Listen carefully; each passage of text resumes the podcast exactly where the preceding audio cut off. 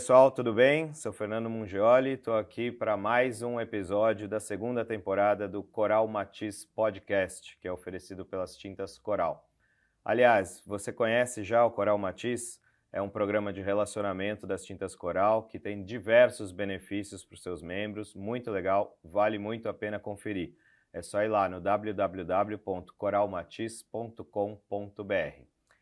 Hoje estou aqui com um grande amigo, além de um fera no assunto aqui que a gente tem falado muito nessa temporada sobre tecnologia, né? Tecnologia aplicada à arquitetura, decoração, paisagismo.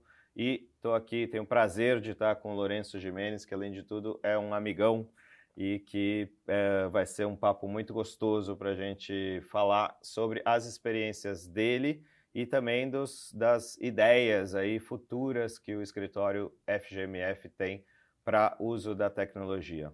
Tudo bom, Lourenço? E aí, Fernando, tudo bom, tudo cara? Tudo bem, tudo em paz. Maravilha. Já conhece o Coral Matiz? Opa! Ah, legal. Tem que conhecer. Vou falar um pouquinho do Lourenço. Lourenço ele é arquiteto e urbanista pela FAUSP, mestre também pela mesma instituição, fundador de um dos maiores escritórios brasileiros hoje de arquitetura, que é o FGMF, junto com o Fernando Forte e com o Rodrigo Marcondes Ferraz. Já lecionou em diversas instituições aqui, no Mackenzie, MED, FAAP, na própria FAUSP, UNIP, além de ter contribuído com palestras, workshops e estúdios internacionais do MIT, Columbia International Honors Program. Hoje, além de dividir a direção do FGMF com seus sócios, ele dedica parte do seu tempo à consolidação do FGMF Lab, que é um braço de pesquisa de desenvolvimento sem fins lucrativos do escritório, aplicado também na tecnologia. É isso, Lourenço? Exatamente. Muito bom. Estamos falando aqui de mil coisas uh, ao mesmo tempo. O que é hoje provavelmente não vai ser a mesma coisa daqui a seis meses. Uh, seis meses atrás a gente não falava sobre inteligência artificial do jeito que estamos falando agora. Inteligência artificial, realidade aumentada, realidade virtual, já parece até antigo quando fala em realidade virtual Midjourney, ChatGPT, é, esses arquitetos que estão ouvindo a gente, eles devem ficar apavorados, vão esque pode esquecer tudo que aprenderam, porque tem que reaprender tudo de novo, é isso? Não? Médio. Por um lado, sim, porque acho que a gente está falando de um, de um de um, um, arsenal aí de ferramentas completamente diferente daquele que a gente uh, que a gente aprendeu, seja na faculdade, seja na prática até o momento. Por outro lado, a gente não precisa jogar fora todo, todo o aprendizado crítico em relação ao que é o espaço, como o espaço é usado, com a interface do, das pessoas com o espaço e das pessoas com outras pessoas através do espaço. Né? Acho uhum. que isso é uma coisa muito uhum. importante, é um, é um componente que não vai uh, ser substituído por, pela tecnologia. É muito importante que a gente leve em consideração que a gente está falando de uma ferramenta. Uhum. Não é de uma nova arquitetura, não é de uma, um novo tipo de espaço. A gravidade continua existindo, as pessoas continuam tendo seus tamanhos, as, as suas funções, as suas necessidades fisiológicas. Uhum. Não é que a gente está inventando um mundo completamente diferente é do que a gente É impossível morar num espaço virtual, né? Até onde, até onde me informaram, realmente é impossível, né? Uhum. Continuamos seres humanos? por enquanto, sim. Legal. E como é que a inteligência artificial e essas ferramentas se encaixam nessa sequência de evolução, né? A gente, eu, por exemplo, na faculdade de comunicação, eu não tive aulas em computador ainda, mas assim que entrei no mercado de trabalho, eu já tinha que saber tudo.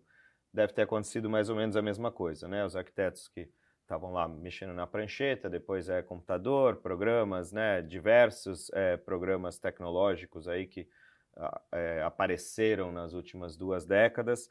O, a inteligência artificial, a realidade aumentada, é uma sequência de evolução é, dessa prancheta que a gente até, até ontem estava falando do BIM como a tecnologia e agora a gente tem esse novo passo? Não, eu não acho que seja uma continuidade linear, uhum. mas sem dúvida é uma continuidade sob o aspecto de que a gente uh, melhora as nossas capacidades de processamento e as nossas ferramentas ficam mais uh, evoluídas nesse sentido, sim, mas é uma metodologia diferente, uhum. é uma forma diferente de, uh, de, de, encarar esse, esse desafio. Uhum. Né? Uh, eu apesar de parecer bem mais jovem que você, tenho a mesma idade. Não, você é um ano mais novo, se eu não me engano. Eu sou mas, mais novo. Mas né? pareço uns 10 anos mais novo. Pareço. É. Quando a gente fez faculdade, de fato, a gente é dessa geração que passou por uma transição uhum. ali importante do, do, do, do manual para o fazer através de uma ferramenta eletrônica. Me lembro que nos primeiros anos de faculdade era só desenho à mão, no meu primeiro estágio era né, raspando papel manteiga, uhum. papel vegetal com gilete para corrigir as coisas, enfim. A gente foi começando a ter uma percepção do que, era tecnologia, fazendo os primeiros estágios, escritórios começando a usar AutoCAD. Eu comecei uhum. no CAD 12, né? O pessoal uhum. nem sabe muito bem o que é isso, a DOS. É, e sem dúvida a gente foi. Ele, é, vou falar um, uma, um termo aqui que não existe: eletronificando a prancheta. Neologismo. Exato. é, então, basicamente, o que a gente fazia à mão, a gente passou uhum. a fazer auxiliado por uma tecnologia uhum. um pouco mais ágil que permitia o famoso Ctrl Z, né? Permite um undo que a gente uhum. gostaria muito que tivesse em outras vegetal, em outros né, momentos da nossa vida. Uhum. É, o undo é uma, uma, ferramenta que acho que devia ser universal para a nossa existência, mas é, enfim, poder mexer as coisas de lugar, refazer, testar e não sei o quê. Por outro lado, a gente acaba ficando um pouco refém do que essas tecnologias nos impõem como forma uhum. de desenvolver ali aquelas etapas de projeto. Eu queria só abrir um, um parênteses aqui. Quando a gente começou a usar essas tecnologias, existia uma, uma discussão muito uh, muito esquisita, né? De ah, as tecnologias vão acabar com a arquitetura, uhum. é ruim usar o computador porque a liberdade do desenho à mão.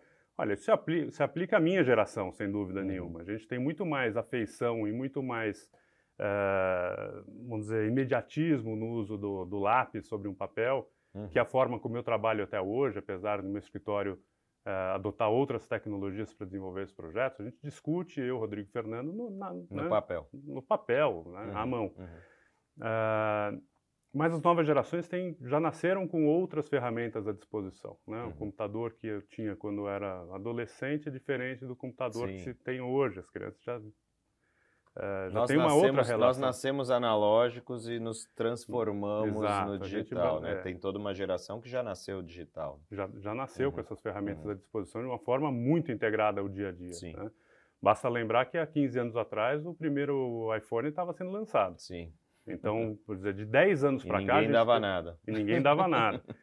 a gente faz hoje o que a gente definiu que faria 10 anos atrás. Uhum. Então, a gente está falando de um recorte muito recente do uhum. uso de tecnologia da forma como a gente usa, assim, uhum. intensivamente uhum. no nosso dia a dia, para se comunicar, para trabalhar, para se divertir, para encontrar, para resolver problemas, para pesquisar, uhum. enfim, né? Antigamente você abria a revista para ver que filmes estavam passando naquela semana, Sim. onde o guia. tal, né? O, o guia, guia do cinema.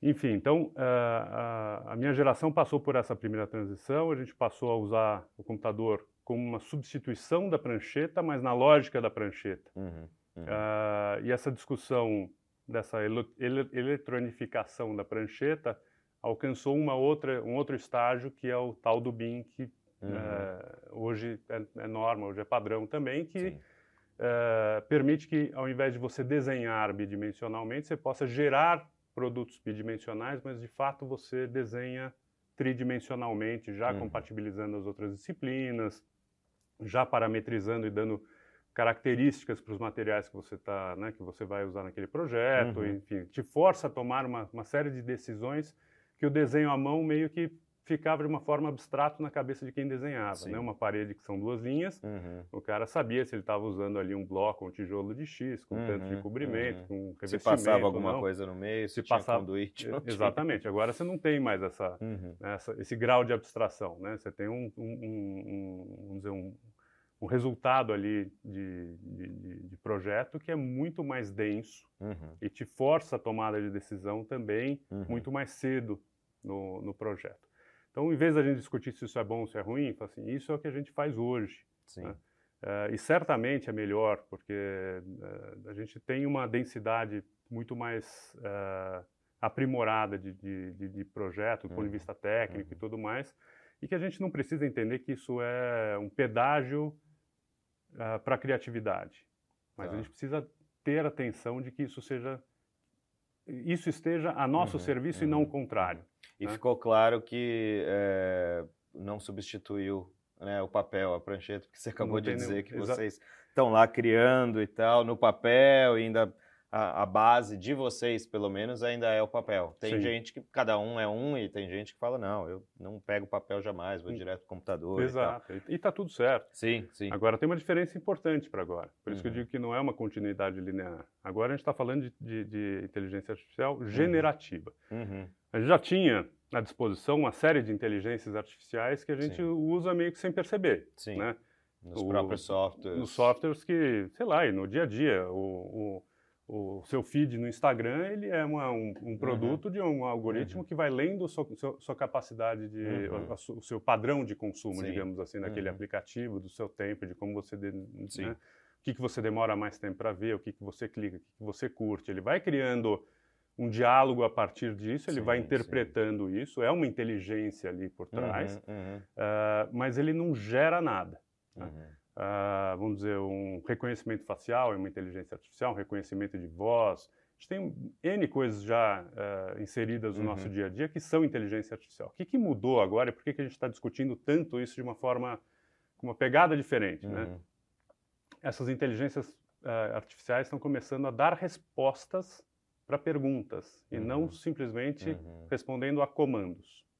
Então a gente está uh, hoje com a possibilidade de pedir que essa, essa inteligência artificial, a partir do repertório que ela tem, gere uma resposta uhum. de uma maneira que crie, né? Tá, tá, criando, criando resposta, interagindo, né? Está interagindo. Uhum. E, é, e, é, muito louco isso, porque no fundo, no fundo, esses, essas inteligências artificiais são simplesmente uh, mecanizações de combinações, seja no chat GPT equivalentes de palavras. Uhum. Então, as palavras que vêm na sequência têm mais a ver com, a, né, com toda uma, um, um, um, uma construção aí de uma leitura de como as palavras uhum. se encadeiam em. Já existe 700... um banco de dados mundial suficiente para entender as linguagens e entender como, como se deve falar. É o, é o que o Harari fala. Uhum. A gente hackeou a linguagem, uhum. mas não é que a máquina ela entende o que ela está falando, sim, ela não sabe sim. que ela está falando não. aquilo. Uhum, uhum. Ela simplesmente está encadeando as palavras de uma certa forma. Uhum.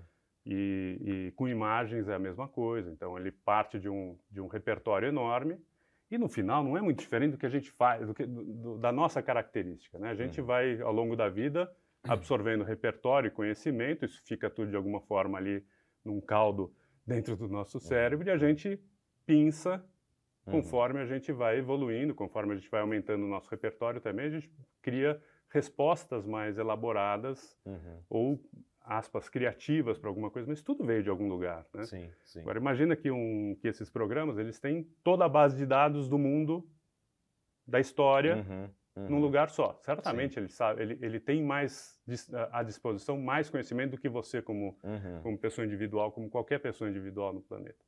Então, ele vai conseguir pegar essas, essas combinações e tentar responder uhum. a sua demanda específica ali. Se funciona para imagem, se funciona para texto, isso começa a funcionar também para projeto. Uhum. Mas é importante que a gente saiba fazer perguntas. E talvez o, o mais interessante desse, nesse momento é que, uh, uma vez que o, uh, o nosso sistema operacional, que é a linguagem, foi hackeado, uhum. a gente vai precisar aprimorar o nosso sistema forma de, de, se comunicar. De se comunicar. A gente vai precisar... Inclusive para se comunicar com as máquinas com as da próprias, maneira é. mais eloquente, mais, mais é, é, concreta para que ela nos dê a resposta que a gente quer. É Exatamente. Ou seja, não basta a gente pensar e apertar botões, a gente precisa conseguir transmitir isso. Uhum, uhum. E, a, e, aí a, a, máquina, enfim, vai conseguir uhum. entender isso melhor ou pior a partir do que a gente imputa para ela como linguagem. Entendi. Então, voltando, não é um próximo passo, não é, né, como você falou, não é uma sequência linear, mas é uma ferramenta uh, vamos dizer assim, talvez imprescindível para a profissão daqui, daqui em diante, não necessariamente? Você já viu na história da humanidade alguma tecnologia mais produtiva ser simplesmente abandonada uhum. por preguiça? Não, né? Uhum. Não, não. É, a gente absorve isso. Sim, sim. É, e as novas gerações vão ter, como as, as seguintes, a, a, nossa já tinha a tecnologia, uhum. né, os computadores muito mais próximos do dia a dia delas, essas tecnologias vão ser, vão ser aprimoradas e as próximas gerações vão ter isso à disposição de uma forma muito mais natural do Tá. que a gente tem agora. A gente Uhum, está discutindo isso há uhum. seis meses. Sim. né?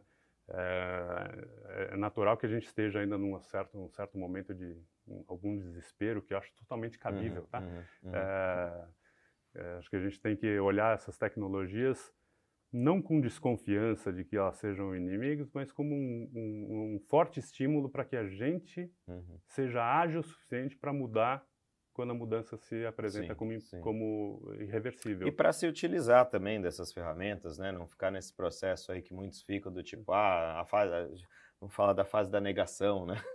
Tipo, É. ah, não, isso não, isso é besteira, isso não vai acontecer e tal. Talvez ir, ir eh, ser curioso, né? E pesquisar e tal. Falando de Midjourney e outros geradores aí de projetos e tal, de, de imagens, pode-se dizer que eles são eh, boas ferramentas para o processo criativo, para trabalhar esse processo criativo. Eh, o, o processo criativo pode mudar através dessas ferramentas? Para vocês, já mudou em alguma coisa? Para a gente ainda não mudou de uma forma substantiva, mas a gente está muito atento a isso Uhum. como, como ferramenta. A gente Uhum. pode. eh, vou, vou te dar um exemplo. A gente usa muito pouco referência Uhum. como parte do nosso projeto. Tá. A gente não busca, a gente não faz pesquisa de referências. Uhum, E uhum. não é, uma, não é um juízo de valor, é uma questão metodológica. tá? A gente não busca assim, ah, eu, eu acho esses projetos legais e mostro para o cliente, olha que legais esses Uhum. projetos, e Uhum. aí o nosso projeto acaba virando meio que um copy-paste de várias coisas, que não é muito diferente do que um, o, o- na inteligência artificial Pois acaba é, pois fazendo, é, no fundo. pois é. né? Porque Mas- tem muitos escritórios que trabalham em, né, sem juízo de valor, mais uma vez, mas é, que fazem esse trabalho de pesquisa, de pesquisa de referência. Pô, meu trabalho é muito inspirado em- no trabalho Sim. de XPTO. A gente não faz isso, a gente não Uhum. gosta desse- dessa, dessa, dessa abordagem, porque a Uhum. gente entende que da nossa né, pelo nosso ângulo de vista, isso tolhe um pouco Isso já Uhum. vai direcionando, de uma certa forma, algumas soluções Tá. que a gente não quer ter definidas num- uhum. nesse pri- primeiro momento de projeto.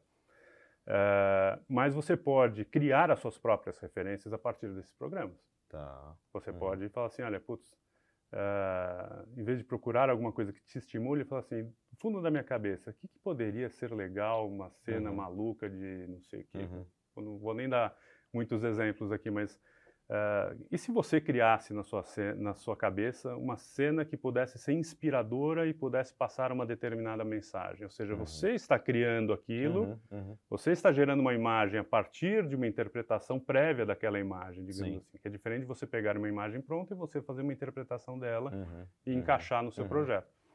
Pode ser uma coisa legal, né? A gente está tateando, está testando. Já brincou com isso? Ah, Você, sim. assim, né? tipo... Ah, sim, como não, né? Lógico, né? Os brinquedos estão aí, é, porque a gente não vai brincar com eles, né? Mas tem outras ferramentas que eu acho que são mais sérias, Uhum. aspas, sérias, né? Enfim, acho que são mais voltadas à produção do arquiteto, Uhum. que são muito interessantes, que ainda estão esta- num estágio preliminar de desenvolvimento, que são, são ferramentas generativas, parametrizadas a partir de, de um, vamos dizer, uma quantidade de dados enorme e tudo mais, mas que você já consegue gerar plantas e, por exemplo, você tem Tá. uma, uma laje corporativa, vai. Uhum. É, você tem as dimensões pré-estabelecidas e tal, e você pode colocar determinados inputs de quantidade de pessoas, quantidade de salas de reunião, Tá. a quantidade, sei lá, de X espaços Uhum, que você uhum. precisa. Ele já tem no, ba- no banco de dados deles que uma mesa para trabalhar ele vai ter um tamanho uma X, uma dimensão. distância de uma cadeira para outra Y, Uhum, não sei o quê, uhum. uma mesa de reunião para 6, para 8, para 10, para 15 pessoas, é assim, é assado. Ele já consegue, de uma certa forma, uma sugestão. absorver, exatamente, absorver todo um conhecimento técnico, e esse conhecimento técnico é uma base dessa, dessa, Uhum. da- da- né, desse algoritmo generativo, Uhum. e ele gera 500 layouts em um minuto. Tá. Não estou brincando. Uhum. É uma, uma infinidade de possibilidades. Uhum. Cara, você é capaz de fazer isso? Lógico que você é capaz de fazer isso. Você vai conseguir gerar 500 em um minuto? Não. Não. Não. Ele vai gerar muita porcaria? Vai. Você também vai gerar muita porcaria? É óbvio que Uhum, vai. né? uhum. O processo de É acerto errar no meio do processo. É, errar é uma parte do processo. Uhum, né? uhum. É, então a gente tem que olhar com uma certa condescendência para a máquina, que ela também é, Vai é, errar. vai errar, e é, o erro é parte da, do, do- do, né, da- da Uhum. parte crítica mesmo do, ah, do fazer um projeto, de você enxergar que aquilo tem um caminho que não é o ideal. Por quê? Por causa daquilo. Eu não vou botar uma sala de reunião na frente da porta do banheiro para reunião mais importante, uhum. não vou uhum. né, bloquear sim, uma, sim, uma sim. vista importante com uma sala de depósito uhum, X, entendeu? Uhum. Uh, então, assim, ele vai gerar uma quantidade de coisas, mas você precisa da capacidade, capacidade crítica para avaliar aquelas coisas todas uhum. e redirecionar uma delas para o caminho que te interessa. Sim, mas você pega lá duas, três melhores ideias da máquina, uh, bota o seu olhar, tipo, né, pela sua crítica, você diz, bom, isso aqui, isso aqui acho que me diz mais, acho que está mais correto, mas eu ainda posso mudar isso aqui, aí você faz pequenos ajustes, isso cria agilidade. Isso cria é, uma agilidade. Em processo. Isso cria uma agilidade. Tá. É, isso funciona é, para plantas, né, para layouts corporativos, uhum, por uhum. exemplo, plantas de apartamentos, que quer que seja. Mas isso, isso também existem ferramentas hoje disponíveis para você fazer as plantas dos, dos prédios, com apartamentos. Tá. Então, uhum. ele já sabe que o tamanho mínimo do quarto, você calibra isso tudo, né? sim, né? São tudo sim, parâmetros. Sim. Uhum. Os tamanhos mínimos são esses, você quer, né, com o banheiro tem que ter ventilação, não tem, tem que estar perto do quarto, uhum. tem que estar dentro uhum. do quarto, a sala, o acesso. Ele tem uma quantidade de parâmetros assim que um arquiteto com 10 anos de carreira não tem. Uhum. É, é, muito louco isso, né? É, as plantas são boas? Não não especialmente. Uhum. Uh, as soluções são boas? Não especialmente. Por quê? Porque ele é treinado para resolver planta. Eu estou falando de dois, uhum. dois aplicativos que existem já uhum. e que são uh, muito focados nessa leitura, eu diria, bidimensional do arranjo tá. dos ambientes em planta. Uhum, né? Uh, arquitetura não é isso. Sim, sem fundo. a emoção, né? é, tá porque trabalhando... no fundo é, você tem, você tem que trabalhar todas essem escalas, você tem Sim. que trabalhar em planta, em corte, em elevação, que são representações estereográficas do, do, do, do projeto arquitetônico, mas no fundo você está falando de um espaço tridimensional que está dentro de uma cidade, que tem determinados uh, aspectos e ativos paisagísticos Sim. e de fluxos uhum, e tudo mais, uhum. que obviamente cada vez mais a máquina vai entendendo e vai aprofundando e vai absorvendo e as, as, as, versões de aplicativos que a gente vai ter daqui a dois meses, daqui a seis meses, daqui a um ano, são incrivelmente Com superiores certeza. ao que a gente tem hoje. Acho que o que mais assusta é, é essa velocidade, né? Tipo, Mas essa que tem hoje. Exato, são dois Não é mil... é nada perto do que vai ser daqui seis meses. São cerca de dois mil aplicativos novos por mês de inteligência artificial uhum, aplicada. Uhum, né? Para vídeo, para imagem, para som, para fala, uhum, para uhum. projetos, para uhum. tudo, né? Enfim, eu acho que tem uma. A gente tem que olhar essas ferramentas como parte do nosso dia a dia, sim. Uh, discutir hoje BIM, né, CAD, BIM, uhum. isso não faz o menor sentido mais, uhum, uhum. no sentido de que isso deveria ser de, já um, um pedágio pago. já. já é default, não, não uhum. se discute mais, tem, que, uhum. tem que aplicar, mas a gente tem novas ferramentas surgindo que vão mudar a metodologia de projeto. Tá. Então, ao invés de você errar fazendo três versões testa por aqui, vamos ver por ali, uhum, se o cara entrar por aqui, o que acontece, como é que fica essa implantação, se o cara vem da rua X, como é que é a relação com o vizinho. Cada vez mais você vai ter formas de testar com mais agilidade tá. cenários. Mas e mais sua... cenários. E mais cenários, uhum. muito mais cenários. Uhum. Mas a sua capacidade analítica de escolher e saber por que uhum. você vai escolher determinada solução é o que importa. Então, assim, a gente vai uhum. mudar a nossa forma de fazer, mas aquilo tudo que a gente aprendeu do ponto de vista crítico, Sim ele precisa prevalecer aqui no final. Isso é insubstituível. Isso é insubstituível. Né? Porque o grande medo que as pessoas têm aí é ah, a inteligência artificial vai substituir o ser humano, vai substituir a inteligência vai. humana. Vai de, um certo de uma certa forma desse é. pensamento de tipo, claro, vão optar por ter 500 opções e não três opções para se estudar e para determinar um caminho aí de um projeto, por exemplo mas uh, o ser humano é quem vai escolher, quem vai estar tá lá olhando isso por enquanto. E o ser humano não precisa necessariamente ser um ser humano especialista. Sim.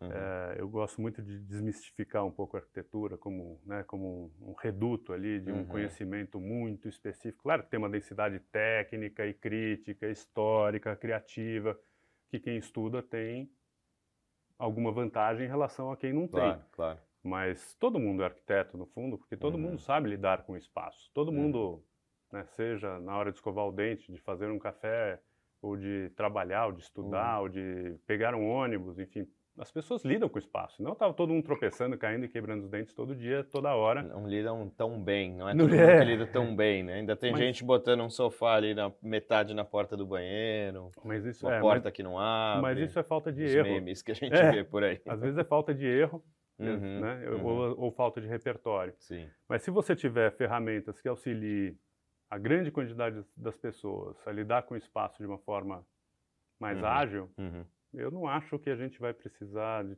tantos profissionais para resolver, por exemplo, tá. o cantinho do home office na casa ali, o uhum. cara tira uma uhum. foto, dá um input lá, home office assim assado, gosta de tal cor, Legal. gosta de tal material, trabalho com computador, trabalho não sei o que, fazendo piriri, piriri, gera uhum. 500 alternativas, o cara vai escolhe, mais para frente talvez isso já esteja até vinculado ou é, exista uma, é, um vínculo comercial mesmo, fala assim, olha, uma, essa, essa mesa aqui que né, parece com aquela mesa que vende na loja uhum, X, se você uhum. quiser montar esse negócio, você consegue ir atrás, já consegue comprar no próprio site, uhum. as, as, possibilidades são infinitas, Sim. e acho que as pessoas vão conseguir ter uma, uma relação, as pessoas não especialistas, né, os, os, os consumidores de fato, para tarefas mais simples uhum, da, uhum. do, do, da organização dos espaços, podem ter, sem dúvida, uma, uma resposta muito mais pronta. Isso é, sim, uma ameaça a uma grande quantidade de profissionais que a gente tem da arquitetura hoje. Uhum. Não tem a menor uhum. dúvida. Uhum. Tem muita gente que se dedica a essas escalas e, enfim, essa, é, eu acho que isso Pode é uma, que... essa é uma ameaça. Por outro uhum. lado, assim, eu acho que a arquitetura talvez uh, essa interface humana, digamos, né, do, do diálogo, uh, que permite uma maturação das ideias, uma maturação das demandas e tudo mais, é uma coisa que talvez as pessoas sintam falta, ou algumas pessoas sintam falta. Tá, muito legal. E então me conta uma coisa, como que as outras disciplinas, né, é, ligadas aí, correlatas, vão evoluir, vão se integrar com a arquitetura a partir desse, desse prisma novo aí que surgiu? É, bom, para o nosso né, espectador, que eu acho que na sua maioria vai ser de arquitetos, designers e paisagistas, enfim, e estudantes e amantes, mas para a maior parte desses, desse, desse público está clara qual é a densidade de um projeto arquitetônico, né? Uhum. Toda, todo o trabalho técnico que tem por trás do, do famoso traço criador, uhum. né? aquela, aquele, aquela glamorização do, né? da parte criativa da uhum. arquitetura, uhum. que é uma das rodas da engrenagem, mas não é a única. Né? Sim. Uh, tem que resolver a parada, no uhum, fundo. Né? Uh, a gente tem uma quantidade de interfaces muito grande com outros profissionais.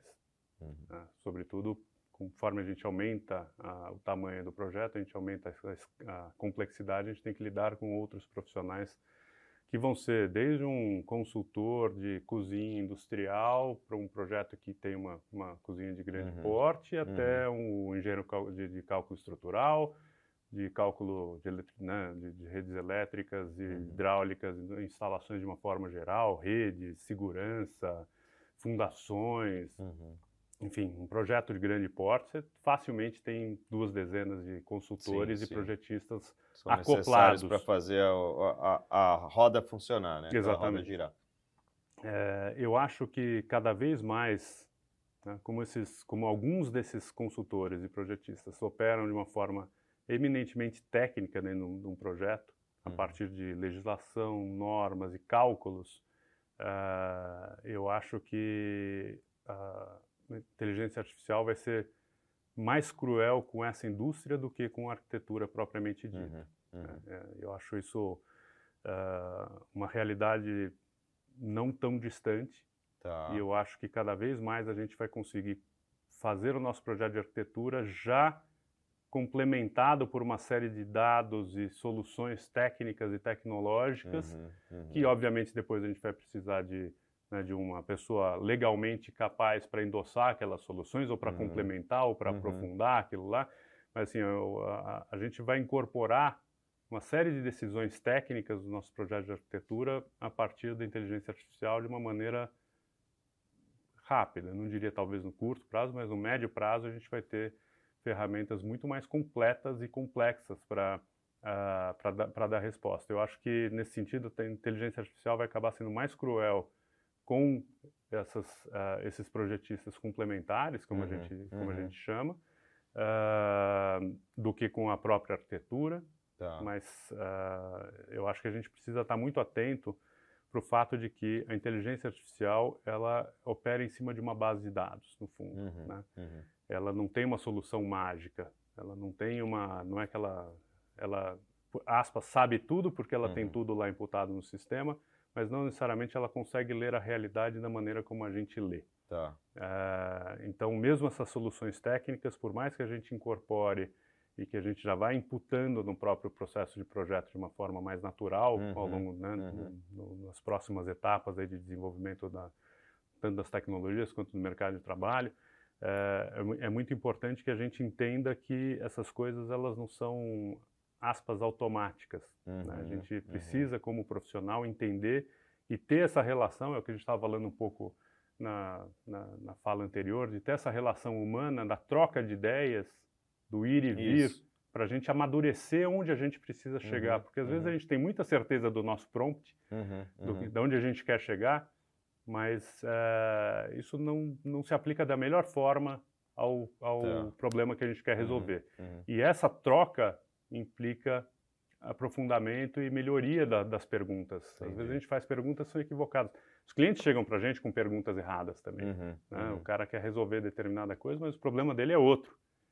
E só com o, o pro, processo do projeto a gente chega na pergunta certa. Uhum, Então, entendi. precisa tomar muito cuidado para que a gente não, não, não ache que vai substituir as coisas de imediato. Acho que a gente vai ter muita substituição, sim, Eh, de carga de trabalho, de horas de trabalho, e tem um É. impacto enorme no mercado de trabalho, sim, Tá, eu acho. tá, tá. Mas eh, a relação ainda humana é imprescindível para que, essa, para que esse amadurecimento das perguntas aconteça. É, no caso aí, seguindo esse exemplo que você deu, né, da- das outras disciplinas, vamos pegar uma instalação elétrica. Uhum. Por mais que o projeto de vocês, através da- do uso das inteligências artificiais e tal, possa já chegar com um projeto elétrico pronto, vamos dizer assim, já mais definido, precisa de um profissional especializado em projetos elétricos para olhar aquilo e conferir, confirmar que aquilo está correto. até, e até imputar, e até e dar até dar uma, falar, ó, isso aqui tá legal, mas pode funcionar melhor assim, assado, enfim. É, mas esse cara vai trabalhar menos, vamos dizer Talvez assim. seja. Talvez a gente Tá. tenha um consumo de horas nessas disciplinas muito menor e eu Uhum, acredito uhum. também que a gente vai ter um consumo de horas muito menor também na arquitetura pela agilidade que essas Entendi. ferramentas propiciam. Então, como eu falei, os ensaios de, né, o famoso test fit da laje corporativa lá, Uhum. que o cara, né, o aplicativo gera inúmeras versões em poucos segundos, Uhum, consome semanas de trabalho. Sim, Um, sim. um ser humano ali sentado fazendo, arrasta para cá, puxa para lá, olha uhum, daqui, uhum. inverte esse negócio, salva de lado, putz, o o bicho faz de uma maneira muito mais ágil que a gente. Entendi. É uma É, ferramenta é, muito pois ágil. é, então né? é muito ágil. Você não vai. Ah, agora tem um martelo à disposição. Você vai bater com um toco de madeira, o Uhum. prego, você tem um martelo ali que vai bater muito melhor, você vai Lógico. bater com um Você vai martelo. bater né? com martelo. Então a gente tem que pensar também quais são esses impactos no mercado de trabalho, Uhum, uhum. ah, porque a gente vai, eu acredito bastante, assim, muito fortemente, que a gente vai ter um consumo de horas menor para fazer Tá. aquilo que a gente já faz. Uhum. Mas lógico, nada vai ser para amanhã, Sim, sim, sim. mas nada vai ser para daqui a 10 anos. É, não, não é, não é tão lento, mas... É, eu, eu costumo dizer, exatamente, eu costumo dizer que a gente, na última grande transformação tecnológica que a gente teve eh, no mercado de trabalho, eh, que foi com a mecanização da indústria, a gente teve 30, 40 anos para se reorganizar Uhum, como sociedade. Uhum. Eh, novas profissões cresceram, o mercado Sim. de serviços cresceu muito, Uhum, tem uhum. a tecnologia no nosso dia a dia propiciou novas formas de você ser produtivo em outras coisas, Uhum. eh, coisas que a gente faz hoje que jamais você poderia imaginar Ah, sim. 40 anos atrás que você Sim, faria. sim. Isso, inclusive, que a gente está fazendo aqui, É, eh, da forma como a gente faz, né, Uhum. da, da capilaridade que isso tem e tal. Uhum. Eh, e a gente talvez não tenha esse gap de tempo para se reorganizar como sociedade. Sim, então sim. tem um, tem um impacto na sociedade que eu acho que é importante no curto, no, no médio prazo, é. que precisa ser calibrado por políticas importantes e sim a gente vai precisar aí de uma de uma regulação da inteligência artificial Uhum, e- uhum. E, uma regulação dos Uhum. impactos disso na sociedade. Uhum, Então, uhum. O próprio ah, Elon Musk, que não é nem um pouco um, né, um comunista de carteirinha, Não é bonzinho. ele não é, né, ele parece um vilão do 007, É. é um dos caras que mais advoga a favor da renda mínima. Sim, sim. Aliás, não só ele, como um grupo aí de notáveis da área de tecnologia que se uniram para dizer, gente, ou vocês criam renda mínima, é, porque eu estava pensando aqui enquanto você falava, né, num mundo utópico, ideal, esse cara que é, gastava duas semanas para fazer um trabalho e agora esse trabalho vai ser feito em dois minutos, ele continue com a mesma renda e por ter o conhecimento capaz de, então ele vai ficar lá mais tranquilo, trabalhando menos, vivendo, vivendo com mais qualidade de vida. Eles não estão preocupados com a qualidade de vida, Exatamente. eles estão preocupados com a quantidade de dinheiro de, circulando exato, no mercado consumidor. Isso, de pessoas ociosas, Exatamente. Uh, não, não girando essa economia. Exatamente, que uhum. pode gerar aí distúrbios sociais enormes e rupturas de, de ciclos uh, de consumo importantes que, no, no fundo, afetam também Sim. a própria cadeia sim, em que eles sim, atuam. Total. Então, é uma visão estratégica de como a sociedade hoje está organizada né, ao redor do uhum. consumo. Uhum. Eu não estou aqui fazendo apologia nem de lá nem de cá, estou simplesmente constatando a partir Sim. da minha visão que a gente tem uma sociedade voltada ao consumo. Ponto. Uhum. Uhum. Isso, isso posto, quando a gente tem menos pessoas com renda, menos pessoas empregadas, menos pessoas uh, ativas no mercado de trabalho, se o mercado de trabalho for todo regulado pela escassez, a gente vai ter uh, uma, uma uma falta de, de, de, de capacidade de consumo uhum, mesmo das uhum. pessoas. Né? E isso certamente Sim. não interessa a esses, a esses personagens. Com certeza não. Mas, enfim, eu acho que, veja, a gente estava falando do Photoshop em algum momento. Você pega uma imagem, desenha um negócio uhum. e fala, coloca uma árvore aqui, uhum. e ele faz isso em três segundos, versus um profissional de imagem que pegava isso, fazia uma montagem, selecionava Sim. aquela base de cortava dados, fazia uma série, cortava, direitinho. fazia uma série de ajustes da iluminação, do efeito, Sim. da profundidade, não sei o quê.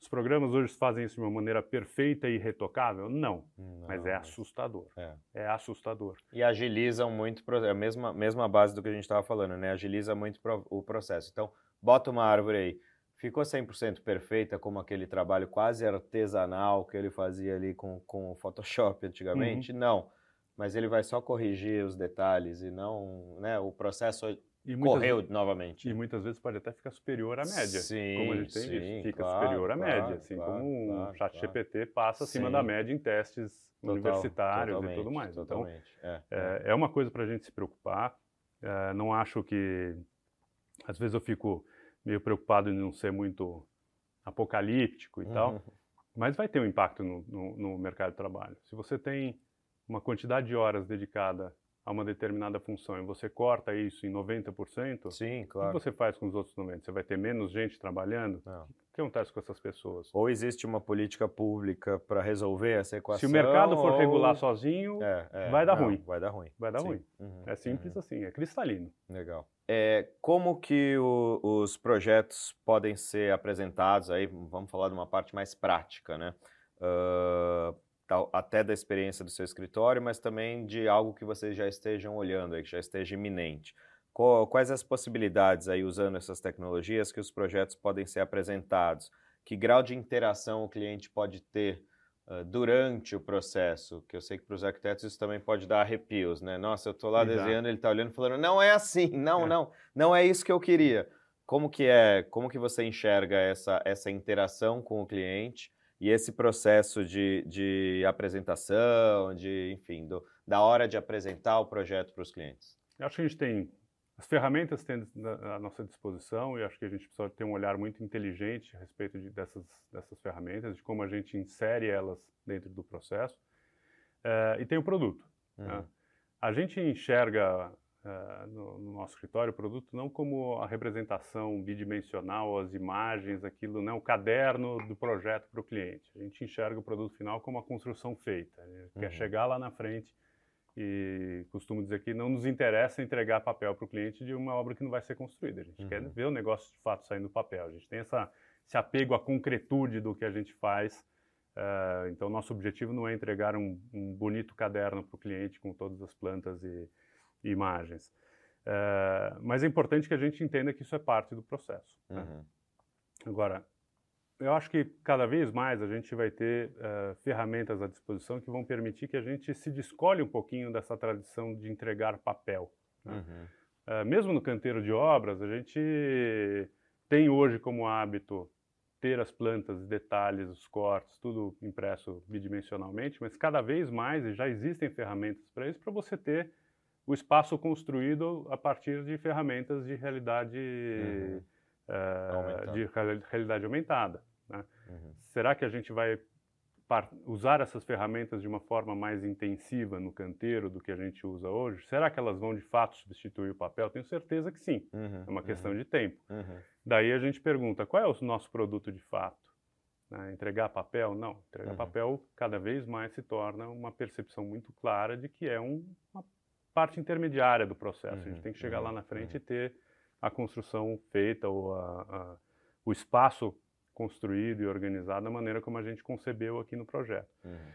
E esse processo de, de, de, projeto, ele também deve sofrer mudanças. Obviamente que eu estou fazendo aqui é, elucubrações a partir da minha visão pessoal, não é uma visão uhum. necessariamente do escritório e tal, e também não tenho bola de cristal e nem Sim. nada, tá?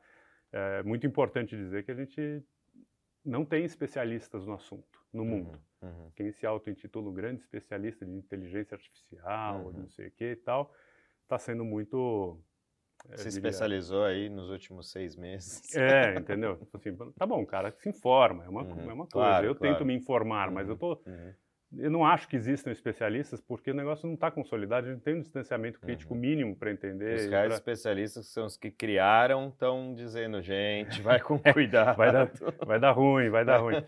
Mas eu acho que, enfim, eu não quero fazer grandes previsões, mas acho que a gente tem formas diferentes de fazer o que a gente faz hoje dentro uhum. do escritório. Seja no processo de amadurecimento das ideias, como eu falei, a gente tem ferramentas que vão dar mais respostas e a gente vai poder analiticamente ter à disposição mais uhum. é, insumos para tomada de decisão mais rápido, tá. é, com uma melhor qualidade do que um teste em 2D, CAD, uhum, muda a mesinha uhum, para cá, uhum. muda a implantação para lá, testa o, o, afastamento obrigatório da prefeitura, enfim. É, acho que a gente vai ter formas mais eficientes, mas também a gente vai ter formas mais eficientes de lidar com o cliente no, no, no meio do processo. Então, tipicamente, você faz uma entrega de uma fase de projeto, você senta com o cliente, projeta aquilo na TV, num telão, ou traz uma planta impressa, traz um papel uhum, impresso, uhum. discute a partir daquilo. Uh, e a gente já tem, e a gente já tem usado no escritório, e outros escritórios também já têm usado outras maneiras muito mais interessantes. Imagina Mas que até um, lúdicas, né? Até lúdicas, né? E uhum. põe lá o óculos, faz o cara se sentir no espaço, faz um, né, um, uma, uma, uma, uma, imersão naquele espaço, uhum, uh, uhum. que o cliente entende melhor aquilo do que planta. A gente Sim. foi treinado na faculdade claro, para entender e claro, enxergar claro. desenho bidimensional.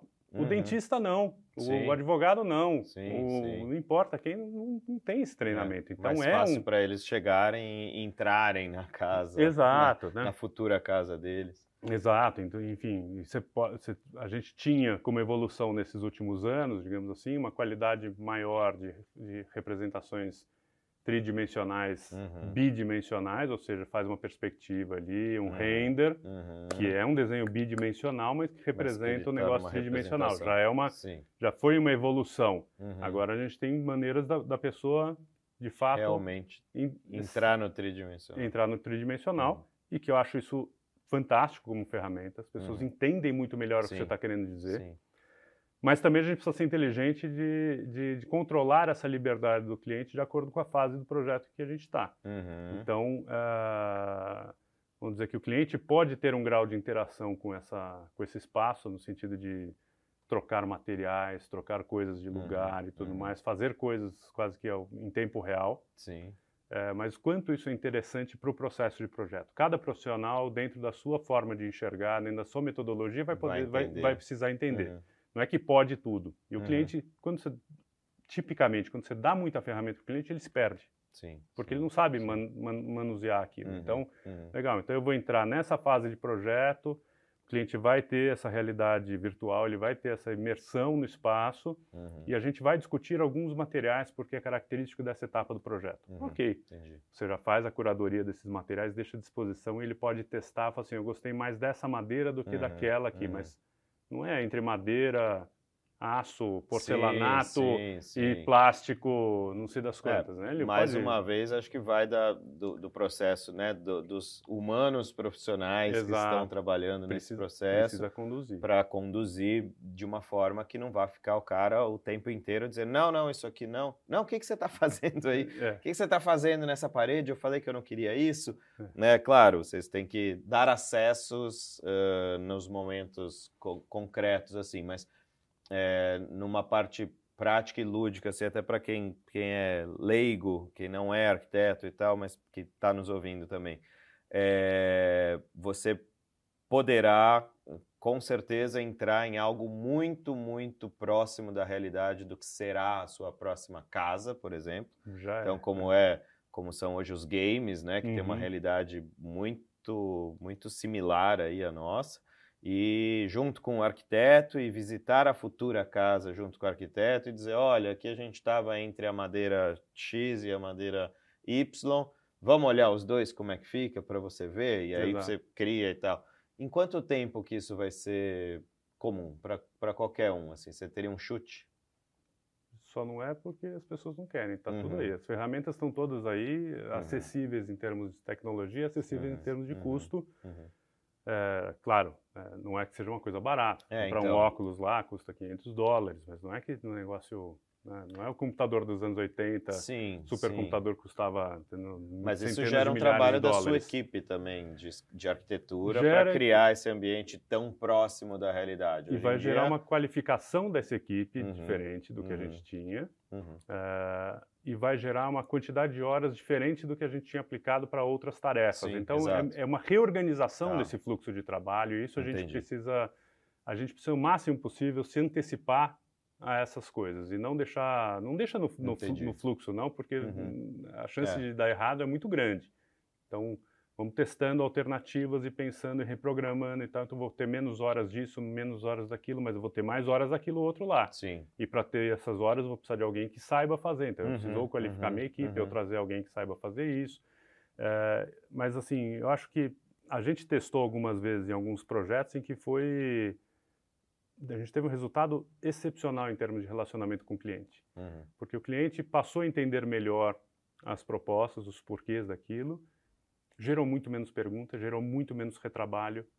Uhum. Uh, você pode testar tempo. alternativas, ganha-se tempo no fundo. Você uhum, gasta, uhum. faz uma reunião mais eficiente, com menos horas de reunião, menos retrabalho, para tá. não precisa marcar uma segunda reunião. Uhum, uhum. Então, uma coisa que aconteceu num projeto específico que a gente está desenvolvendo, tinha um recorte né, que não sei se eu, né, como é que eu posso dar explicar sem dar muito spoiler do projeto, mas tinha, um, tinha uma, uma, uma, escotilha, praticamente, uhum. né? um recorte da MPN que dava uma visão específica do que a gente queria dar uhum. entre prédios e entre construções tá. e tudo mais, tal, que não são tão legais. Falei assim, olha, desse, uhum. desses ângulos, de, desse já espaço aqui, aqui, a gente já, enxerga... Já vou dar spoiler. É, a gente enxerga aquele, uhum. aquilo que a gente quer ver. Tá. Qual é o tamanho dessa janela? Você testa lá, coloca uhum. a pessoa, a pessoa uhum. sente, não, putz, dá para aumentar um pouquinho aqui, mesmo que a gente veja a ponta dessa outra por mim está tudo bem. Por mim está tudo bem. Uhum. Então é um processo de, de construção também de, e validação que é muito mais ágil do que a gente fazer um negócio e chega na obra, não, agora é um pouco mais para a esquerda, um pouco mais para a uhum, direita, quebra, uhum. refaz, não faz, não sei o quê. É então, é vivenciar na prática antes da, da prática exato, real, né? Uhum. Exato. E o cliente assim, mesmo que você não tenha óculos de uma realidade totalmente imersiva, uhum, existem maneiras uhum. de você fazer isso na tela. Sim. Né? De você claro, comandar claro. e a pessoa uhum. conseguir enxergar, uhum. desloca a câmera para cá, desloca a câmera para lá, vai, e você tem uma claro. visão muito mais próxima. Então, assim, não precisa ser uma coisa super é, absurda do ponto de vista super de investimento. É. Tem softwares gratuitos, inclusive, que fazem uhum. isso, então nem o custo do software a gente precisa ter, mas a gente precisa reprogramar o nosso dia a dia de arquitetos para que isso seja, seja viável. Né? Legal, a gente falou disso entre, entre é, o projeto, a arquitetura e o cliente, e entre a arquitetura e a construção. É similar, mesma, mesma linha de raciocínio de que é, é viável ter uma maior interatividade, de que as tecnologias ajudam, por exemplo, a corrigir rotas uh, antes de ter que quebrar a parede, por exemplo. Mesma coisa? É, sim e não. Uhum. É, eu acho que quando a gente fala muito de arquitetura e desses novos aplicativos e softwares, não sei o que, a gente está quase que de, abstraindo o fato de que aquilo vai ser construído, uhum. aquilo tem que ter um reflexo uh, num, num, num modus uh, operandi ali que é completamente diferente do projeto, né, uhum. que é a uhum. construção em si. Uhum. às vezes é o bloco, é o concreto moldado em loco, não sei o que e tal. A gente é um país muito atrasado em pré-fabricação, em automatização da construção, de uma forma geral. Então, uh, e as tecnologias elas avançam no canteiro de obra de uma forma muito mais devagar do que as tecnologias avançam no ambiente de projeto. Uhum, uhum. Uh, e as duas precisam de uma certa forma se comunicar. Então não adianta eu fazer uma coisa que uma forma exuberante ali que eu não vai conseguir executar na obra ou uhum. se eu conseguir executar vai ser com uma tecnologia X ou com uma demanda de mão de obra especializada uhum. Y que vai ser uhum. incoerente com o tipo de projeto que eu estou fazendo ou com o tipo de cliente, com a, o investimento esperado para aquele negócio. Então as duas realidades elas precisam uh, se auto autoalimentar, né, se retroalimentar e se autocalibrar de uma forma uh, inteligente. Mas a vida no canteiro, eu acredito que ela vá sim ter, uma, ter um impacto muito, uh, muito significativo. Uhum, uhum. A gente estava falando aqui da gente talvez prescindir do papel e dessas representações bidimensionais das construções, uh, talvez. Mas, por outro lado, uma obra, quem já visitou a obra sabe que a obra é um lugar né, sujo, com uhum. cimento, uhum. tropeça, não tem uhum. que, tem pedra, uhum. cai um pedaço de ferro, chega Sim. o caminhão de areia. É, é, né? A obra é um negócio em tese sujo, a menos que você esteja uhum. fazendo uma obra pré-fabricada. Nossa é. realidade no Brasil não é essa. ainda, né? É, nossa realidade Tem não é essa. que, a, que as obras são limpas, Muito secas. mais limpas. Então não é a nossa realidade uhum. no Brasil. Cultural e, e cultural, técnica, técnica e economicamente não é a nossa realidade. Uhum. uhum. É, espero que avance nesse sentido, mas sem dúvida não é hoje a nossa, a nossa realidade. Então você não vai deixar no, no, na obra, você vai pegar um, um óculos de mil dólares e, e, e, o mestre de obra usando aquele negócio, caindo e caindo no, no, na betoneira de Sim. concreto, só para o cara precisar ver a medida uhum, que vai uhum. ali entre a saboneteira e o, sim, sim. e o outro e o toalheiro, entendeu? Uhum, é, então acho que a gente tem aí uma, uma camada de, de acomodação Hoje a gente tem aplicativos no tablet que funcionam é, super que eu ia bem. Falar, né? Um tablet, nesse caso, é mais indicado do que um óculos. É. E, e tem, pelo próprio celular, você consegue ter essa, reali essa, realidade aumentada de ver uhum, onde as coisas uhum. deveriam estar, uhum, onde não sei o uhum, quê. Ah, então uhum. constrói aqui, não um pouco mais para lá e tal, é aqui. Sim. Entendeu? Em vez de você pegar uhum. a trena, ver no projeto, pega aquela medida que está no projeto, estica a trena, marca e aí sobe o, a parede onde está marcada. Às vezes Sim. com o celular você consegue fazer isso. Mas assim, de novo, a gente tem um, uma realidade de construção em que ela é, ela é basada, baseada em, em, mão de obra em geral, tá? de baixa qualificação, com tecnologias bastante artesanais de uhum. produção, uhum. suja, com muita refação e tudo mais. Então, trazer uma, tecno, trazer uma tecnologia eletrônica uhum. para o controle de uma coisa absolutamente manual e suja, às não vezes é não vai ser não um é match compatível por é, enquanto, não vai ser uma compatibilidade não é tão imediata. compatibilizar. E não é tão simples, mas é. eu acho que a gente vai chegar lá tal, talvez e esperam mais rápido do que a gente do que a gente imagina. Muito bom. É... A gente está indo para o nosso final, finalmente aqui, muito assunto, é, mas eu não com esse tema, com esse convidado, eu não poderia deixar de, de perguntar uh, sobre o trabalho de vocês já concretizado neste mundo novo aí, neste novo, no novo mundo da tecnologia, que é o metaverso. Vocês já projetaram para o metaverso na prática, né? Vocês já têm uma edificação. Fala edificação também? Não sei. Não sei. uma, uma edificação. Um troço lá. um é. troço ali um espaço virtual. Um né? espaço virtual é, é, não construído, mas construído virtualmente é. dentro de um metaverso. Uhum. Queria que você contasse um pouco sobre a experiência, explicasse aí para os ouvintes aí, para quem está nos assistindo ou ouvindo, uh, como que foi essa, o que é e como foi essa experiência para vocês. Bom, a gente fez um projeto inicial que é o Gênesis, né, para um, um metaverso brasileiro.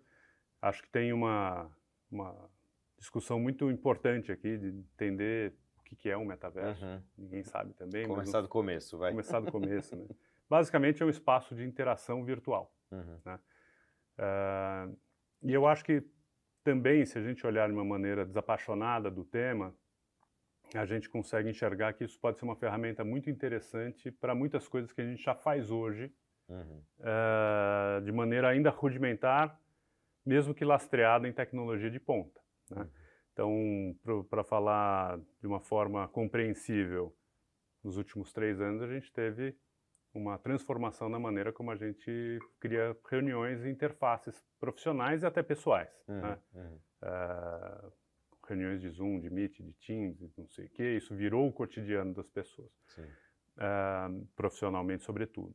Mas isso é feito ao custo de uma, de uma tecnologia que, por mais que fosse né, in, quase inexistente antes, uh, é uma coisa muito ordinária, né? No uhum, fundo, você vê uhum. as pessoas pequenininhas lá, Sim. você escuta mal, você está no mudo, deu problema de comunicação, de não sei uhum, uhum. É uma qualidade de, de, interface ali muito precária, na minha opinião. a experiência, a experiência que eu tenho de reuniões virtuais, de encontros Sim. virtuais, é muito precária. É muito útil, muito sem útil dúvida, em muitos momentos. É, é. Mas em Varia momentos... bastante de acordo com quem, quem está usando, qual é a conexão dessa pessoa o aplicativo, a capacidade de hardware, mas... E, e qual é o objeto também é. daquele, daquele, daquele, encontro, né? Uhum, tem encontros uhum. que resolvem muito mais fácil, muito melhor presencialmente, Sim. e tem outros tipos de encontro que, graças a Deus, existe essa tecnologia que pessoas diferentes podem isso, se plugar isso. em momentos diferentes daquela, uhum. daquela reunião e tal. Então, assim, ela não é nem errada nem certa, mas ela é uma forma diferente da gente uh, dar vazão a um procedimento padrão que a gente tem, que é interface dentro do, do processo de projeto. Sim.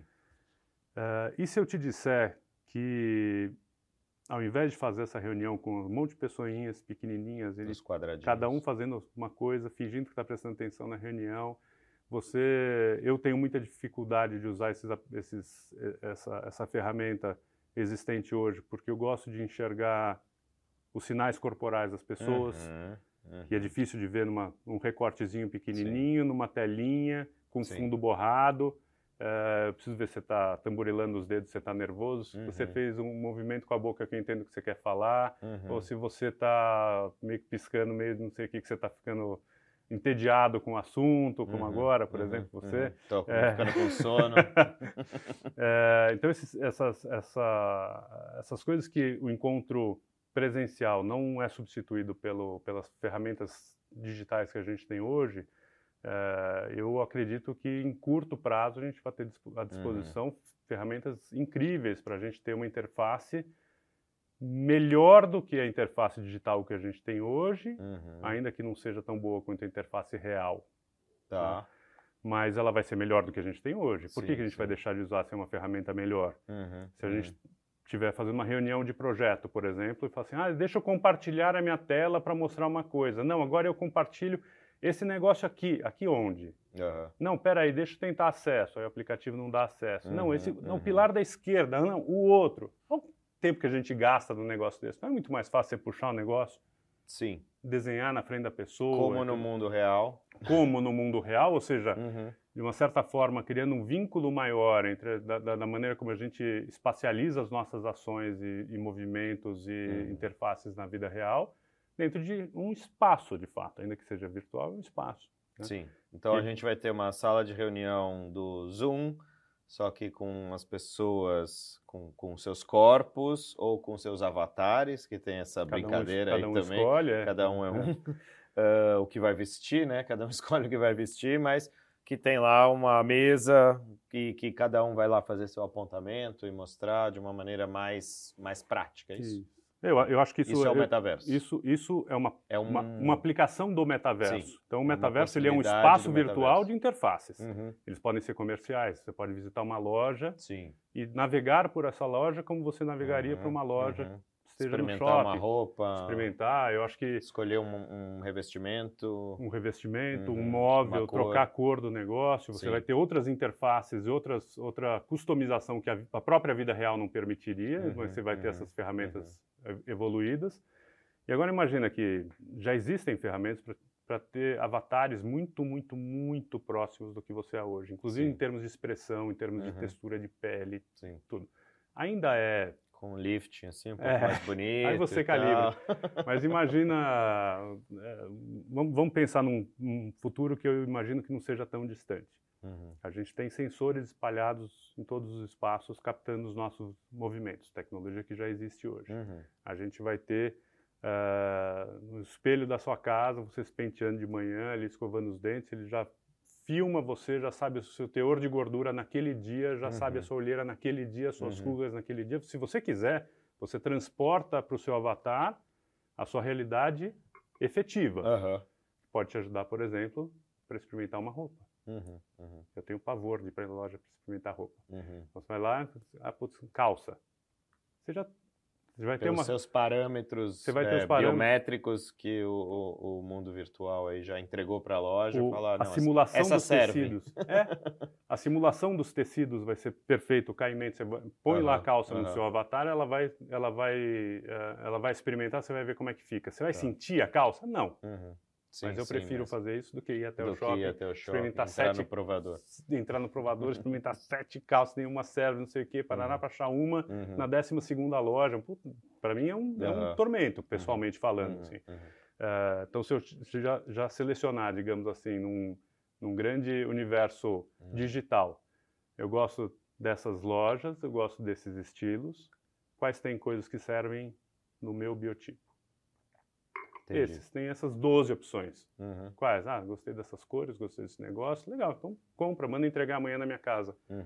Uhum. Você tem hoje como comércio eletrônico, é, você escolhe num site na telinha, assim, né? Sim. Olhando na telona, mas uhum. normalmente no celular ali fica uhum. com o dedo duro.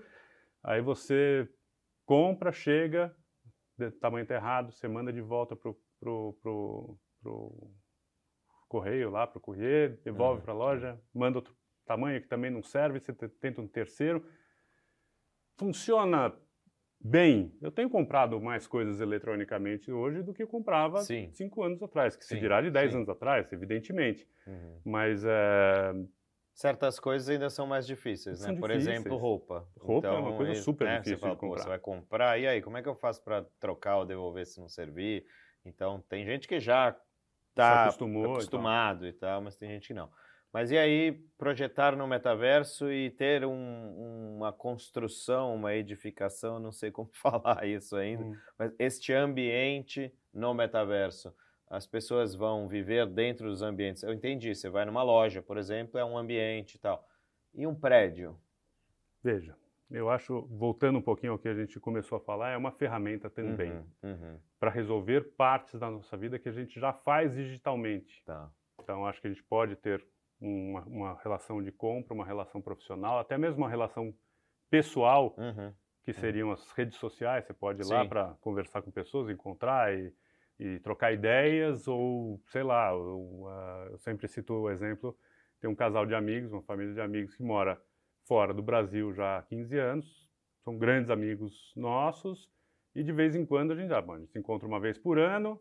Uhum máximo duas, uma vez por ano, e de vez em quando a gente faz um FaceTime ali, fica todo mundo se espremendo ali, dá, uhum, dura cinco uhum. minutos, ninguém aguenta mais, claro. e tchau, beleza, ok. Uhum, uhum, Se a gente tivesse uma qualidade melhor e que daqui a um, um, tempo curto, né, a gente precisa pensar que o metaverso é um jogo do Roblox lá, ou do, né, do Mine, como chama? Minecraft. Minecraft e tal, não é aquilo, você pode ter uma, uma representação muito próxima da realidade. Para quem acha que é o Second Life, não, isso era 15 anos atrás. Exato, é. 20 já. É. Meu Deus. É... Eu acho que a gente tem é, formas, por exemplo, assim, eu vou ter uma relação um encontro né, uhum, né, uhum. com essa pessoa, com essas pessoas, com uma qualidade superior ao que teria nas minhas telas. Entendi. É inferior ao tá. pessoal? Tá. É evidente que é. claro, é. Vai substituir vai o pessoal? Não é. Uhum, Mas eu também não posso pegar o, o, o avião toda hora. Toda hora, e... vou passar o fim de semana sim, em Londres para ver esses amigos. Não uhum, faz sentido. Uhum, não, uhum. Né, é, nem tenho dinheiro, nem o tempo, nem uhum, cola fazer um uhum, negócio desse, nem a saúde para fazer sim, isso, né? Sim. Então, dá para a gente melhorar coisas que a gente já faz digitalmente? Dá. Então, uhum. acho que a gente tem que enxergar o metaverso como uma ferramenta tá. que substitui, substitui outras ferramentas que uhum. funcionam mais uhum. precariamente. Uhum. Ele resolve todos os problemas da sua vida? Não. Não, Você vai morar ajuda. no metaverso? Não. Você vai dormir no metaverso? Você vai usar o, o banheiro no metaverso? Você vai comer no metaverso? Uhum. Não. Uhum. Mas você pode ter experiências pessoais, comerciais e profissionais diversas com mais eficiência Sim. do que as ferramentas digitais uhum. disponíveis uhum. hoje. Uhum. A gente precisa olhar também de uma maneira assim meio desapaixonada para o metaverso como esse negócio que todo mundo vai viver alienado dentro dos hum. seus óculos ou é, numa tela porque ninguém aguenta isso. Né? Alguns né? sim, como hoje vivem numa tela do celular, como já viveram na tela de um videogame. Alguns, Alguns sim, a, a, vão preferir sim. viver só lá dentro. Mas não é obrigatório. Mas não vão comer. É, não, não, vão comer. Vão é. precisar ir ao banheiro em algum é, momento, vão entendeu? precisar ir ao banheiro. É. E o que, que é legal de, de é, que, que você achou, enfim, divertido, legal de fazer um projeto no metaverso? É o máximo fazer projeto é. no metaverso. Não precisa não tem leis da gravidade, estrutura, não tem norma, não vai cair. Não cai, você regula a iluminação, todos os, os ambientes têm iluminação generosa, você não tem rota de fuga dos, dos bombeiros, não tem, você não tem que resolver problemas aí de vagas de estacionamento. Uhum. Você não tem que resolver nada, não tem que entender norma, permeabilidade do solo, você uhum. não tem. Cara, tudo que você quiser, você faz. E nesse sentido tem uma liberdade muito grande, inclusive para fazer ambientes e soluções espaciais que contrariam a nossa própria lógica uhum. do uso cotidiano. Uhum. Então, nesse sentido, a gente pode pensar que o metaverso, em alguns momentos, em alguns, alguns projetos dentro do metaverso, podem ter esse propósito de ser meio que uma, uma coisa que te destaca da realidade uhum, e que vira meio que uma espécie uma de distopia. Disney. É. Uhum. Ah, vão andar de ponta cabeça ali, num negócio que fica, fica mexendo, uhum, sei lá. Uhum. Coisas que não poderiam acontecer necessariamente na realidade. É, eu, talvez por um recorte etário ou pragmático, eu enxergo isso como uma ferramenta de continuidade e de complementação. Tá. E eu enxergo que quanto mais esses, essas ferramentas, esses espaços que a gente construiu no metaverso tiverem um diálogo com a vida real, uhum. mais natural é essa transição. Você não tá. vai para Disney toda semana, você uhum. não fica, né, você não vive lá no, no castelo do uhum. Pateta, sei lá o uhum. que, que, tem lá. Uhum. É, você vai lá quando é uma questão né? Quando Sim. você tem ou o momento de férias, uhum, ou investimento uhum, para fazer, uhum, aquilo vira tipo o evento. Sim para entrar no, na Disneylandia para fazer uma reunião com 500 avatares diferentes, um fingindo que é um monstro, outro fingindo que é uma lesma, não sei o quê, não uhum, tem interesse. Uhum. Quer dizer, não há. Não, é, parece que a gente se distancia das, das coisas mais é, cotidianas para fazer um negócio desse. Tem seu lugar? Tem. Mas acho que um grande mercado do metaverso é nessa substituição de tecnologias que a gente já usa de uhum. maneira mais precária, de, de uma forma muito mais uh, muito mais completa, no, no, fundo, né? complexa e completa. Então, acho que uh, o nosso projeto no metaverso, esse, o Gênesis, né, que já foi lançado e tal, uh, ele é um projeto que, embora tenha uma série de liberdades do ponto de vista construtivo e tudo mais, espacial, uhum. ele, ele, ele conversa muito com essa realidade, né? o tipo de espaço, o tamanho dos espaços, a relação entre esses espaços e tudo mais, uma coisa que a gente conhece dentro da realidade. Já perguntaram para a gente, ah, por que vocês não fizeram um negócio totalmente distópico? Uhum. Justamente por isso, porque eu enxergo isso como parte de uma vivência complementar. Tá. E não uhum. como uma vivência única que eu vá, eu vou uhum. escolhi viver de uma forma maluca, completamente, completamente fora da, do, não, dos eu, nossos parâmetros eu, e tal. Eu, realmente, eu já, já vi algumas vezes aí o projeto e tal. Ele tem, ele tem formas de edificação. Ele tem forma, por isso que eu falei, é difícil de falar, né? Ele, ele te remete a um mundo real, embora esteja claramente uh, virtual, né? Uma coisa que não, isso não, não, não, não sei se isso seria construído. É muito comum que a gente misture o meio com né, o, o, o a finalidade com uhum. a ferramenta, com o, com o uhum. meio, né, uhum. o processo. É, enxergar o metaverso né, e essas, essa liberdade formal, construtiva, aspas, que a gente tem no metaverso como o seu próprio objetivo, eu acho equivocado uhum, na maneira como uhum, eu enxergo. Uhum. Uh, eu enxergo realmente como uma, uma ferramenta. Tá. Então, acho que é, como ferramenta a gente tem que buscar maneiras de fazer com que aquilo nos sirva e não que a, gente vire refém uhum. daquilo que essa, essa plataforma permite ou, ou suscite de, de alguma forma estimule. Assim, como é que a gente doma isso para a gente calibrar e melhorar e otimizar o nosso dia a dia, uhum. as nossas tarefas, os nossos objetivos e tal. O objetivo não é entrar no metaverso por entrar no metaverso. Uhum. O objetivo que que é resolver um problema numa reunião, comprar uma roupa, conhecer Sim. alguém, fazer um, Sim. sei lá, encontrar um amigo que você não encontra porque mora longe. Uhum, uhum, tem, uhum. tem que ter muito claro que o objetivo não é o metaverso em si. Uhum. Ele é o meio, ele não é o fim. Entendi. Muito bom, gente. É, queria te agradecer mais uma vez uh, por estar aqui com a gente. Mas antes de finalizar, queria te fazer um convite para o nosso quadro. Queria que você fosse, é, viesse abrir o leque de cores da coral com a gente. Pode Muito ser? Bem, vamos lá.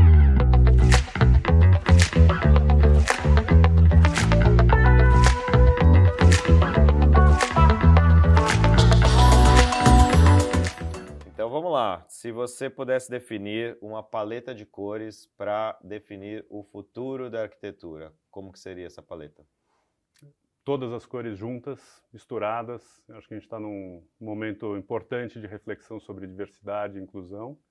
E arquitetura é sobre pessoas, uhum. são espaços para pessoas. E mais do que definir um, uma cor a ser aplicada num objeto, numa parede, o que quer que seja, a gente tem que pensar nas cores que representam as, os usuários desses espaços. Fantástico, parabéns. Obrigado pela resposta.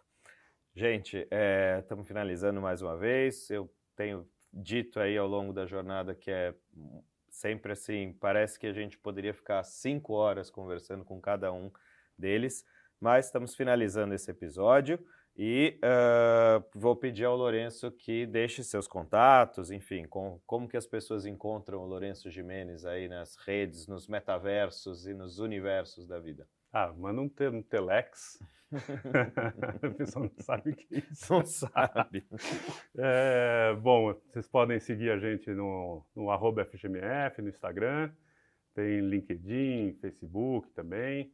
É, e eu, Lourenço, arroba Jimenez, com G e com S. E estamos lá, por aí. Fácil Muito de achar. Muito bom.